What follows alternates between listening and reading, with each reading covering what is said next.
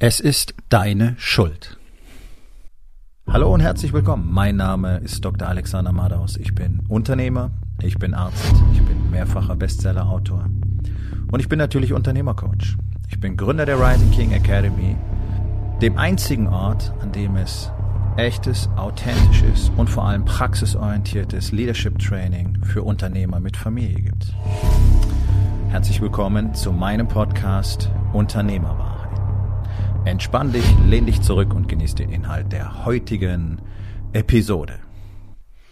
Ja, es ist deine Schuld, was in deinem Leben los ist. Also ich sage ja lieber Verantwortung, weil Schuld ist so ein ganz ungutes Label.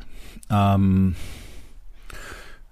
ich betrachte diese Geschichte mit Schuld und Verantwortung, glaube ich, ein bisschen differenzierter als die meisten. Wenn ich ein Glas runterschmeiße, ist es meine Schuld. Na klar. Hm. Bringt mir das was? Ja, also der Sprachgebrauch ist halt so. Ja, ist meine Schuld, äh, ist deine Schuld, der war schuld, das ist schuld. Okay. Wäre es nicht viel besser zu sagen, es ist meine Verantwortung, das Glas nicht runterzuschmeißen? Das hätte nämlich gleich was Produktives. Ja, und das ist jetzt hier kein weichgespülter Psychoshit, sondern es ist wichtig, wie wir kommunizieren, auch mit uns selbst. Wenn ich sage, es ist alles deine Schuld, dann ist das richtig. Was ich aber meine ist, es ist alles deine Verantwortung. Ich will ein ganz aktuelles Beispiel aufgreifen, was eine Riesenbedeutung hat, auch wenn es die meisten Leute überhaupt nicht mitbekommen und ich glaube, den wenigsten wirklich klar ist, was es bedeutet. Und zwar gehe ich einfach mal wieder in die Kategorie Body, weil man da immer am prägnantesten die Beispiele sichtbar machen kann, weil es da am offensichtlichsten ist und weil jeder eine Connection dazu hat. So, wir haben eine Übergewichtspandemie auf diesem Planeten. Die betrifft vor allem die Industrieländer, aber auch immer mehr sogenannte Schwellenländer, nämlich überall da, wo die Kontaktpunkte mit der sogenannten westlichen Zivilisation zunehmen. Ja, das sieht man schön in asiatischen Ländern, wo Übergewicht äh, eher eine Seltenheit war und je mehr die westliche Kultur dort Einzug hält und je mehr die Leute davon fasziniert werden, umso mehr fette Menschen gibt es dort. Warum ist es überhaupt ein Problem? Die Übergewichtspandemie auf dem Planeten ist ein gigantisches Problem, weil sie für eine deutlich erhöhte Last in fast allen Lebensbereichen sorgt. Also das eine ist der wirtschaftliche Faktor. Je mehr fette Menschen du hast, umso mehr kranke Menschen du hast. Ein fetter Mensch ist automatisch ein kranker Mensch. Das ist eine Diagnose und sie führt innerhalb sehr kurzer Zeit zu immer mehr Folgediagnosen. Hoher Blutdruck, ähm, hohes Cholesterin, dann ergeben sich daraus die weiteren Geschichten wie Herz-Kreislauf-Erkrankungen, dann kommt der Diabetes normalerweise sehr rasch dazu, der immer noch viel zu spät erkannt wird in vielen Fällen. Die ganzen Folgeerkrankungen, Herzinfarkte, Schlaganfälle, Krebserkrankungen, Nierenversagen und so weiter. Ja, ist ein gigantischer Komplex, der Menschen sehr früh krank macht und dann sehr lange dahin siechen lässt. Ich kann es nicht anders sagen. Also ich habe ja nur über 30 Jahre Erfahrung in der Medizin und ich habe ja jeden Tag solche Menschen begleitet, betreut, behandelt, wie auch immer du das nennen willst. Ergebnis, shit. Du kannst den Prozess in die Länge ziehen, besser wird nichts. Heilen kannst du all das nicht. Heilen können sich die Menschen nur selber. Das bedeutet natürlich, natürlich gigantische Kosten im Gesundheitsapparat, über die komischerweise in diesem Land niemand spricht. Also wenn wir mal über, über Übergewicht in dem Ausmaß sprechen würden wie über Corona, da hätten wir sehr bald sehr viel weniger Probleme und dein und meine Krankenkassenbeiträge wären deutlich niedriger. Denn alleine die Folgen des Übergewichts kosten also alleine Diabetes kostet über 2,5 Milliarden Euro alleine schon pro Jahr in Deutschland. Ja, und wenn wir alle Folgeerkrankungen des Übergewichts ähm, hinzuzählen, dann sind wir wahrscheinlich bei ungefähr 80 Prozent der Kosten im Gesundheitssystem. Und das denke ich mir jetzt nicht aus, sondern das, wenn man sich mal durch die Wissenschaft und die Statistik ein bisschen durcharbeitet, dann kommt man an den Punkt. Dazu kommt, dass auf der anderen Seite 80 Prozent unserer Patienten in Deutschland gar nicht existieren dürften. Das heißt, wir dürften in der Corona-Krise gar kein Problem haben, Menschen unterzubringen, weil alles frei ist. Ja, so. Was ist jetzt ein weiterer Aspekt? Zum Beispiel in der Corona-Krise. Aber es gilt genauso für die sogenannte saisonale Grippe und viele andere Erkrankungen, die für einen normal gesunden, fitten Menschen nicht so ein Riesenproblem sind, bis auf Ausnahmen. Ja, die Dicken sind natürlich am stärksten betroffen. Die Dicken sind die, die am schnellsten eine Beatmungsmaschine brauchen. Ja, nicht nur die sehr alten. Und das sind aktuelle Daten, die überraschenderweise gezeigt haben, oh, Fett sein und Corona ist ein Riesenscheißproblem. Ja, das ist keine Überraschung. Also, Ich hoffe, es wird so langsam klar, dass, äh, dass da nicht bloß um irgendwelche kosmetischen Sachen geht, sondern das hat einen riesen Impact für den Einzelnen, für die Gesellschaft. Diese ganzen Menschen müssen sehr frühzeitig versorgt werden. Die müssen gepflegt werden. Die sind ständig krank. Die sind dann spätestens ab 50, Mitte 50 auch immer häufiger im Krankenhaus.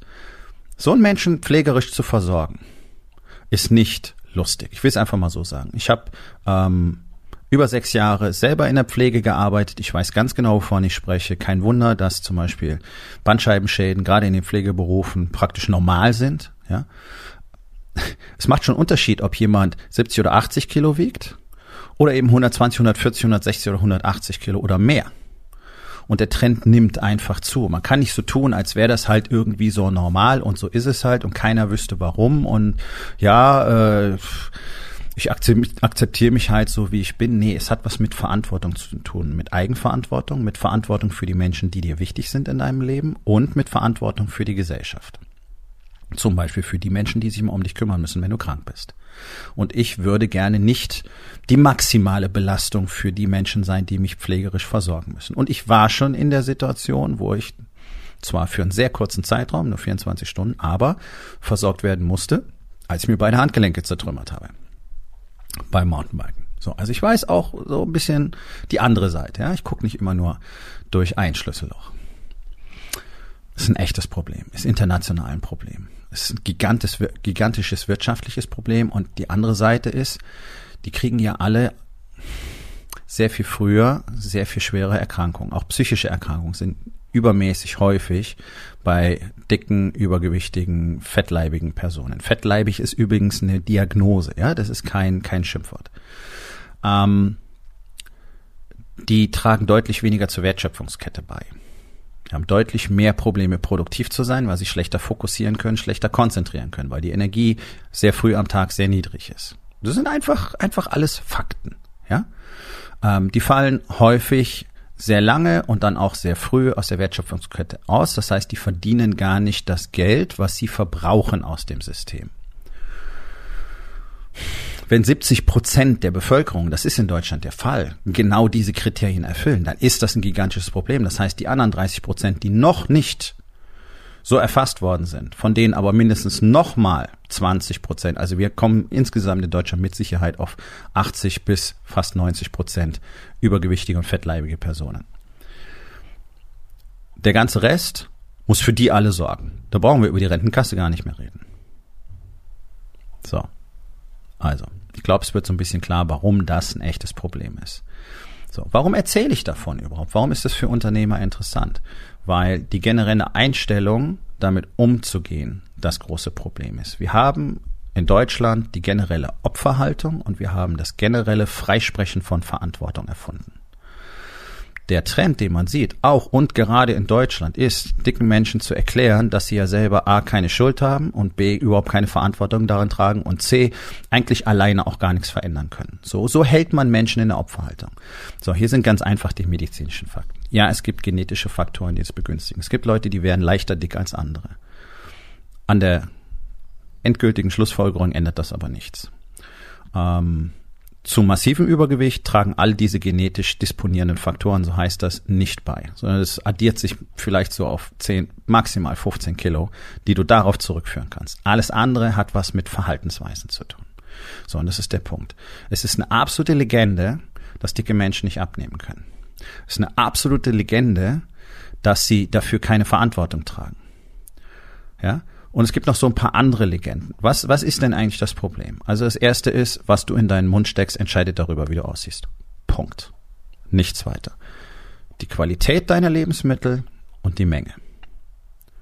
Und natürlich der größte Teil der Bevölkerung, 80 Prozent der Deutschen, ernähren sich überwiegend von Fertigprodukten. Sprich Tiefkühl, Pizza, Mikrowellenzeug, Fastfood. Es ist bekannt, es ist bekannt, dass diese Lebensmittel für Menschen nicht geeignet sind. Interessiert keine Sau in Berlin. Wenn eine Omi wegen Corona stirbt, tut mir leid, klingt jetzt respektlos, meine ich nicht so, dann ist es ein Riesenaufschrei und dann kreischen die im Bundestag rum. Da sterben Menschen! Wenn Millionen an der Scheiße, die die Industrie verfüttert, sterben, interessiert es keinen Schwanz. Ist interessant, nicht wahr? Wird nicht drüber geredet. Hast du vielleicht eine Idee, warum? Ja, Geld könnte eine Rolle spielen. Genau. Weil die ganzen Typen in Berlin alle geschmiert sind. Lässt sich nur nicht nachweisen, deswegen passiert es nicht, nicht wahr? Lobbyisten schreiben Gesetze, Lobbyisten schreiben Regelungen, Lobbyisten schreiben Deklarationspflichten und so weiter. Deswegen dürfen die auf ihre Packung alles draufschreiben, was sie wollen und die Menschen glauben auch noch, es wäre halb so wild. Nein, ist eine Riesenkatastrophe. Ja? So, also einfach natürliche Lebensmittel essen in einer kontrollierten Menge. Das ist es. Das ist alles, was ein Mensch wissen muss, um entweder nicht dick zu werden oder nicht mehr dick zu sein. So, ja, fairerweise muss man sagen, wenn du mal so richtig fett warst, ja, also richtig fettleibig Adipositas, Adipositas per Magna, dann wird es für dich wie für einen Alkoholiker den Rest deines Lebens eine Herausforderung bleiben, das zu kontrollieren. Denn du kannst nie wieder normal essen. Du musst immer extrem drauf achten. Was geht? Gibt genügend Beispiele dafür. Und damit lässt sich sehr gut leben. Sehr gut. Und nicht spaßfrei. Und nicht für immer furchtbar. Ja? Der Knackpunkt ist, egal ob du genetisch disponiert bist oder nicht, es ist deine Verantwortung dafür zu sorgen, was du in deinen Mund steckst. In unserer Gesellschaft, auch in der Ärzteschaft, wird dir aber erzählt, du bist ganz arm und du brauchst ganz viel Hilfe und du brauchst unbedingt einen Arzt und noch Therapeuten und Ernährungstherapeuten und vielleicht brauchst du Antidepressiva und vielleicht muss man dich operieren. Quack, quack, quack, quack, quack, quack, quack. Man erzählt dir, du bist ein Opfer. Und das ist das Fatale. Und es macht natürlich Spaß, ein Opfer zu sein, weil damit hast du keine Verantwortung, kannst ja nichts dafür. Und das tun die Menschen. Die Dicken atmen auf, wenn man ihnen sagt, tja, also eigentlich kannst du ja selber gar nichts dafür. Schau mal, unsere Gesellschaft ist halt so. Ne? Kannst gar nicht anders als dick werden. Ist doch totaler Quatsch. Es ist totaler Quatsch und es ist faktisch einfach totaler Quatsch. Nochmal, es ist eine absolute Legende, dass ein dicker Mensch nicht abnehmen kann. Ich habe schon alles versucht. Nein, hast du nicht. Du hast noch nie versucht, mal dauerhaft diszipliniert zu sein, mal darauf zu achten, was du tust, mal wirklich jeden Tag zu kontrollieren, was du isst, wie viel du isst. Ich will ja nicht für immer Kalorien zählen. Ja, siehst du. Und da hört nämlich das Commitment schon auf. Und damit ist der Spruch, ich habe alles versucht, null und nichtig. Und ja, ich will jetzt gar nicht hier weiter drauf eingehen. Es gibt Menschen, denen hilft nur noch die Chirurgie, aber auch da sehen wir natürlich die massiven Probleme, denn selbst nach der sogenannten Magen-OP haben 40 Prozent der Patienten innerhalb von ein bis zwei Jahren wieder das alte Gewicht, weil die nämlich rausfinden, wie man das umgehen kann. Und das unterstreicht einfach nur, was ich gerade sage, die Eigenverantwortung. Die tun dann nämlich zum Beispiel Chicken McNuggets in den Mixer und trinken das schlückchenweise. Oder die stellen Nutella in die Mikrowelle und trinken das schlückchenweise. Ja, also es gibt Strategien, sich hochkalorisch zu ernähren. Und das ist alles bekannt, das ist alles nicht neu und das ist einfach das Ding, dass du mit einem Messer keinen Charakter verändern kannst. Und kein Arzt kann die Verantwortung übernehmen. Und es gibt kein Medikament und es wird auch nie eins geben, das dir dabei helfen kann. So. Für Unternehmer ist es genau die gleiche Geschichte. Scheiß Opferhaltung. Lasst euch nicht erzählen, ihr könnt nichts ändern. Lasst euch nicht erzählen, die äußeren Umstände wären verantwortlich. Lasst euch nicht erzählen, ihr braucht unbedingt externe Hilfe. Nee, was ihr braucht, ist das Wissen und das Verständnis dafür, was tatsächlich funktioniert. Also unter dem Aspekt muss man sagen, ja, natürlich, wir alle brauchen Hilfe von außen. Die nennt man dann zum Beispiel Lehrer. Oder im Sport nennt man die Trainer. Oder in anderen Bereichen nennt man die Coaches und Mentoren, weil wir Wissen erwerben müssen, das uns die Fähigkeit verleiht, die Dinge richtig zu tun. Das ist der Schlüssel am Schluss. Und wenn ich mal angucke, in welche Richtung das geht, international, diese ganze Übergewichtsdiskussion, dann ist es ja mittlerweile sozusagen verboten, dicke Menschen darauf hinzuweisen, dass sie was verändern können und auch sollten. Als Arzt hast du die Pflicht, tatsächlich eine Verpflichtung als Arzt, ja, auch standesrechtlich, Patienten in ihrem Gesundheitsbewusstsein und äh, in ihrer Gesunderhaltung, also in den Verhaltensweisen, zu erziehen. Das heißt, wenn dir ein Arzt sagt, du bist übergewichtig und wenn er ein bisschen uncharmant ist, weil auch da gibt's halt Bauern, sagt, du bist halt zu dick oder sie sind fett, dann meint er das nicht böse, sondern es ist einfach eine faktische Beschreibung und die ist zutreffend und du musst was unternehmen brauchst dich sonst nicht beschweren, dass deine Blutdruckmedikamente ständig erhöht werden müssen. Mit jedem Kilo, das du zunimmst, steigt der Blutdruck weiter an. Jetzt gibt es diesen Begriff des Body Shamings mittlerweile. Ne? Das heißt, wenn du einem dicken Menschen sagst, du bist dick, dann bist du der Böse. Das sehe ich nicht so. Wenn es so ist, dann ist das so. Wenn du zu mir sagst, du bist ein Glatzkopf, ja, das stimmt. Also was, was soll ich dazu sagen? Ist doch richtig. Wieso bist du jetzt der Böse? Weil du eine Tatsache aussprichst. Weil du es charmanter formulieren könntest. Das immer wieder bei der scheiß Opferhaltung. Ja? Jeder ist sofort gerne angegriffen. Kannst du so nicht sagen. Da kann man auch netter ausdrücken. Ja, könnte man vielleicht, wen interessiert's. Alle mal ein bisschen die Hosen hochziehen. Ja? Das, das würde dieser Gesellschaft wahnsinnig gut tun. Und das würde gerade den Unternehmern sehr, sehr gut tun, die nämlich genau das Gleiche machen. Ja, yeah, ich verstehe nichts vom Internet, ich verstehe nichts vom Marketing, Social Media kenne ich nicht, ich weiß ja nicht, will ich nicht machen, wer weiß, ob man das braucht. Ja, mein Faxgerät tut's auch noch. Opfer, Opfer, Opfer, Opfer, Opfer, Opfer, Opfer. Tut mir leid, tut mir nicht leid, kann man nicht anders sagen. Wer sich als Opfer aufführt, der wird auch wie ein Opfer leben müssen. Das ist einfach mal so. Neuester Trend übrigens in den USA, da gibt's jetzt den äh, Begriff der, der Fettphobia, also der Fettphobie, der Angst vor Fett. Was ja an sich schon völlig falscher Begriff ist, weil Fettphobia würde heißen Angst vor Fett, das heißt vor Butter oder vor Öl oder so, ja, oder vor Stück Speck. Ähm, aber was meinen die damit? Die meinen damit, dass wenn ich zum Beispiel sage, nee, ich möchte keine übergewichtige Partnerin haben, dann bin ich fatphobic. Weil ich darf, ich, ich darf gar nicht mehr selber entscheiden, sondern ich muss sozusagen alle Menschen jetzt gleich behandeln. Das heißt auch, und hey, jeder von uns hat Vorlieben. Der eine mag vielleicht richtig tralle Frauen, der andere nicht. Ich mag's nicht. Das heißt, ich darf das nicht mehr nicht mögen. Es steht mir nicht mehr zu, weil dann bin ich fatphobic. Das sind die Auswüchse. USA sind uns da ja ein paar Jahre voraus in diesem Wahnsinn, alles verdrehen zu wollen, damit wir möglichst tief in die Opferhaltung einsinken können. Das sind so die maximalen Auswüchse. Ja? Und wir spüren das auch in Deutschland, weil hier gibt's schon lange und immer mehr zunehmend Patienten, die sich offiziell darüber beschweren, wenn sie vom Arzt gesagt kriegen, sie sind zu dick. Das darf der nicht nur, das muss der. Und das hat auch nichts mit der Person zu tun, sondern es ist einfach eine Tatsache und er muss mit den Konsequenzen umgehen. Er muss es immerhin behandeln. Er muss sich um den Diabetes kümmern. Er muss sich um den hohen Blutdruck kümmern. Und er muss sich vor allen Dingen die ganze Zeit das Gejammer anhören, dass sie A, die Tabletten nicht nehmen wollen und B, alles immer schlechter wird. Aber er darf dir nicht sagen, was die Ursache ist. Er darf dich nicht darauf hinweisen. Also meinen halt viele. Ja. Weil das ist dann, das geht nicht. So, also die Gleichstellungsdebatte muss an ein paar Punkten wirklich mal massiv nachkorrigiert werden. Denn wenn man nicht mehr sagen darf, was tatsächlich vorgeht, dann leben wir wo? Genau, in einem oppressiven System. Wir bewegen uns direkt auf faschistischen, stalinistischen Pfaden. Und es fällt keinem auf, weil das hier so Stück für Stück in kleine Portionen eingeflochten wird. Findest du übertrieben? Mag sein. Trotzdem ist das Bild, glaube ich, nicht ganz verkehrt.